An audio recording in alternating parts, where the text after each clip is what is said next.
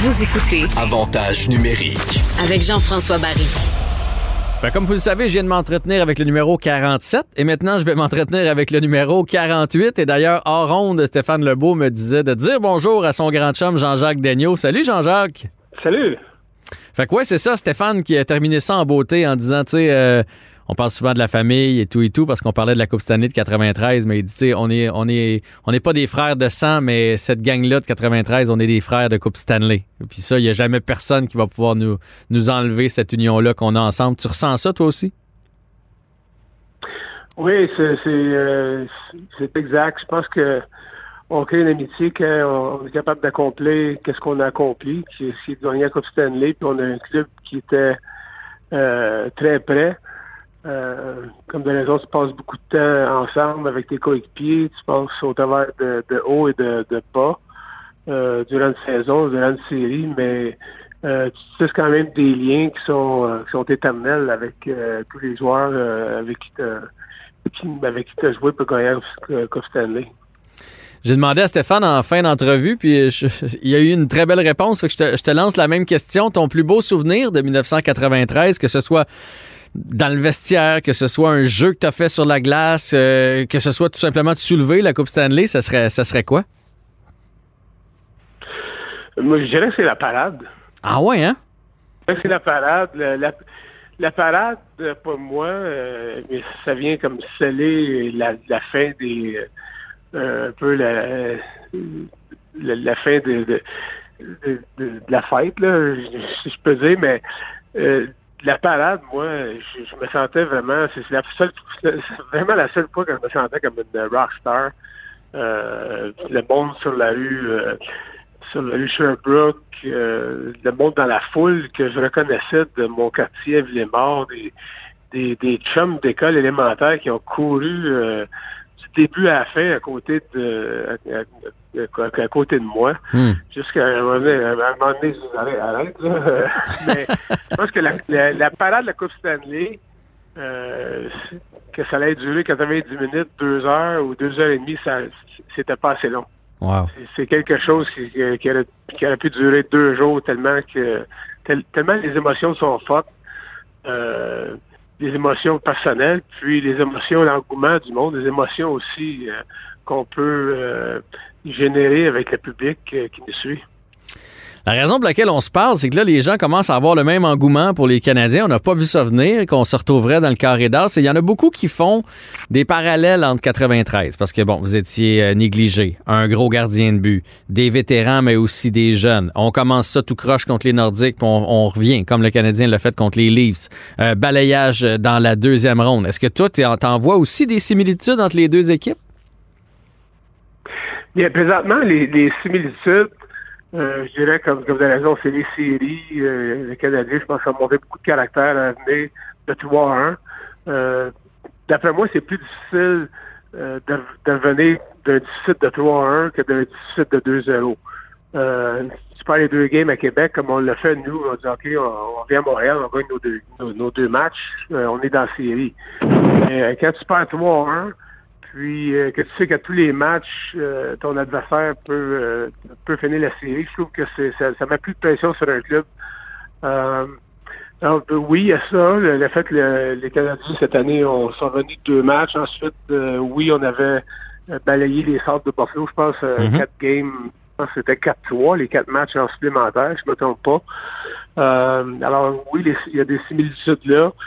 Mais je vois présentement, je vois un club discipliné. Euh, je, pense que le système était notre meilleur ami, nous, en 93. Puis, même si on avait des joueurs offensifs comme Vincent D'Anfos, les Kirk Muller, Brian Bellows, les Gary Leeman, les Stéphane Lebeau, euh, je pense qu'on avait aussi euh, des, joueurs qui, jouaient bien dans le système, achetaient qu'est-ce que qu'est-ce qui, leur était vendu en termes de système. Puis je pense que c'est ça qui faisait notre force. Je pense que c'est ça aussi qui faisait qu'on gagnait beaucoup de, de matchs en, en, en overtime.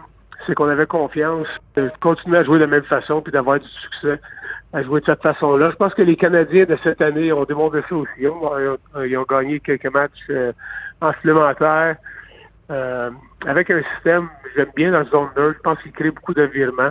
Ouais. Euh, dans un 1-2-2, euh, quand même assez passif, mais efficace. Vous étiez souvent négligé aussi, en tout cas dès le départ des séries. Il n'y a pas grand personne qui vous mettait gagnant de la Coupe Stanley en 1993. Euh, le Canadien a toujours cette étiquette-là. Première ronde négligée, deuxième ronde négligée. Puis là, contre les Golden Knights, on est encore négligé. Est-ce que c'est le fun de jouer quand on est négligé? Est-ce que ça, ça nous enlève une pression puis ça nous, ça nous motive ou ça change rien à la préparation du joueur? Non, je, je pense pas que ce soit un, je pense pas que ce soit un attribut euh, motivationnel. Je pense pas que ça, ça puisse motiver un club. Euh, de ce côté-là, je pense qu'on était un peu sous-estimé aussi. Je pense qu'à cause de la façon qu'on jouait, euh, on était un club qui était quand même. puis j'ai eu la chance de le regarder l'an dernier durant la pandémie parce que j'étais ici à mon chalet à Saint-Adolphe d'Howard dans les Laurentides. Puis, comme de raison, ils ont montré les, les six matchs contre les Nordiques, ils ont mm-hmm. montré les matchs contre les Kings de Los Angeles. Puis, euh, comme de raison, euh, moi, je suis dans le coaching, ça fait quoi, 16 ans, là, présentement. Puis, euh, je trouvais qu'on était offensivement un club très créatif, euh, discipliné défensivement, mais très créatif offensivement. Alors, on était capable de, de compter sur le rush, autant que compter euh, en zone offensive, en gardant la rondelle, utiliser un défenseur, puis gagner nos batailles un contre un. Alors, je pense que on était un club, euh, comme je disais plutôt, qui avait un bon système, mais je pense qu'on était un peu sous-estimé aussi, parce qu'on on avait quand même des, bons joueurs de hockey euh, offensifs. Je, les ai nommés un peu plus tôt. Euh, oui, puis il y en a beaucoup qui ont, qui ont éclos après. Là. Je pense à John Leclerc, je pense à Éric Desjardins. Euh, euh, c'est des gars que c'était des recrues là, à ce moment-là. On les connaissait pas tant que ça, mais après ça, on a appris à les découvrir. Fait que vous aviez ça là, dans la chambre. Mais vous autres, vous le saviez entre vous autres.